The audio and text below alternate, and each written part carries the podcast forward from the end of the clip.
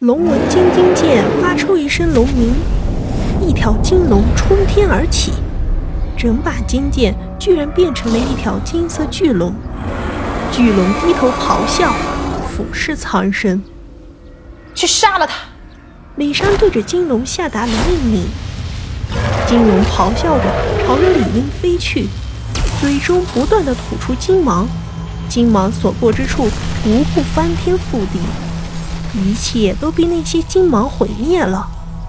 先前那名修士失望地说道：“难道他傻了吗？这不是在帮我们吗？”李英惊疑，与三色猫对视一眼，然后便是快速的后退。不想这时候的狂风却是停下，金龙已经出现在了二人的面前。不好！李英一声大叫，想要后退，可是却被巨大的龙尾抽中，倒飞了出去。李英吐出了一口鲜血，